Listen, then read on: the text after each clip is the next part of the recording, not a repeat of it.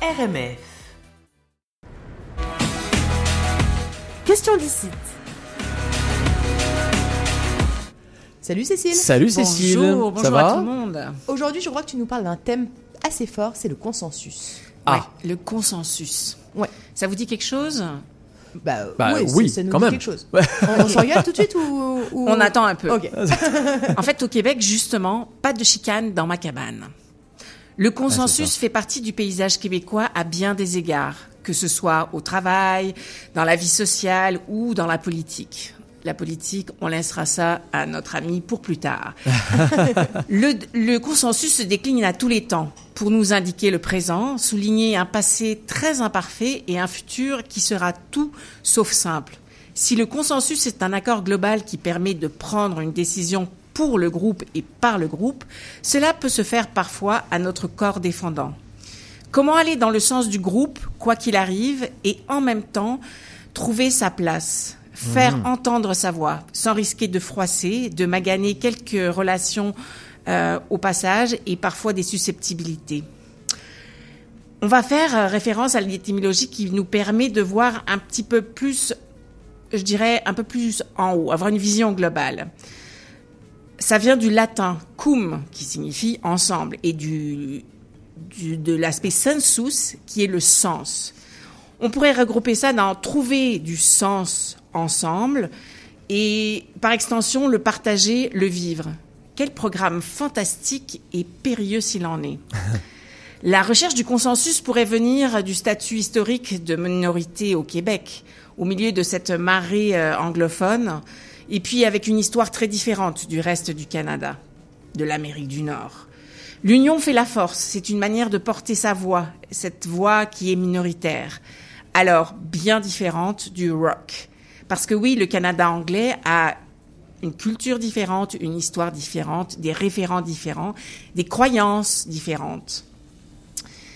Mais pour certains néo-québécois, cette culture du consensus, même à l'heure actuelle, peut être un mystère, voire même un défi.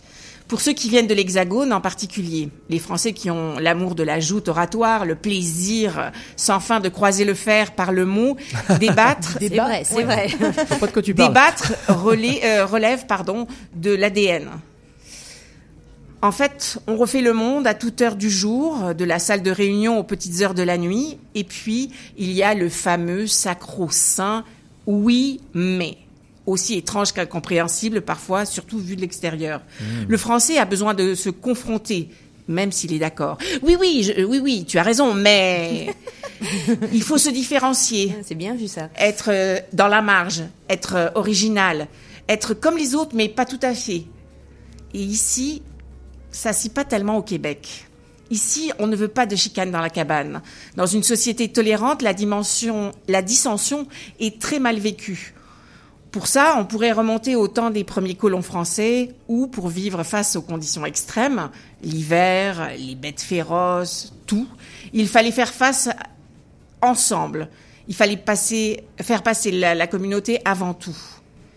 Mais bien avant l'arrivée des Européens, il y avait bien entendu les premières euh, euh, nations, les cultures autochtones. Ça, c'est important de le souligner parce que ça fait partie aussi de l'ADN du, Québec. Et les Premières Nations valorisent le groupe et la recherche d'harmonie. Donc tout ça mélangé fait que le consensus est important au Québec. La stratification de l'histoire, les apports euh, successifs au niveau culturel et la nécessité de survie à tisser ce fil conducteur de la société québécoise. Encore aujourd'hui, c'est très prégnant. Ici, on tend vers le consensus collectif en premier lieu. La volonté individuelle passe en second. Ce qui est paradoxal parce que on valorise beaucoup l'entrepreneurship. Mais ça, c'est encore une autre chose quitte parfois à préférer avoir tort ensemble que raison tout seul. Un comble. C'est une question récurrente dans les formations que j'offre et les gens reviennent souvent en disant mais alors on fait comment? On fait comment pour oui, trouver sa place? C'est exactement ça. Ouais. Parce que Comment parfois on fait des boulettes sans, sans- sans le vouloir. Tout bien à sûr, fait. c'est- je pense que ça le nous est tous propre de arrivé, hein. l'interculturel. Donc, comment trouver sa couleur, porter sa voix, tout en étant dans une dynamique ouverte et consensuelle. Bref, de quoi avoir beaucoup de mots de tête. Surtout pour ceux qui sont de culture frontale, comme certains latins ou même, euh, ça pourrait être des Scandinaves. Alors là, je vous dis rendez-vous pour la prochaine fois pour une autre chronique. Comment fait-on pour gérer justement la gestion du non-conflit?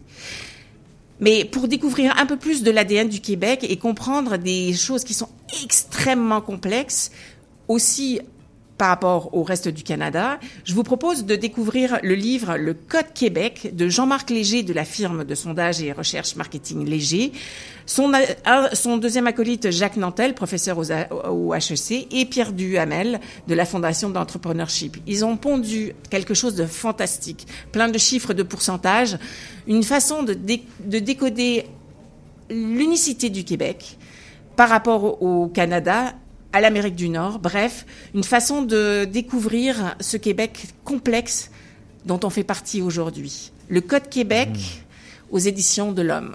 Eh bien, écoute, merci beaucoup. On va lire ça. Waouh, merci. C'était la chronique Question d'ici.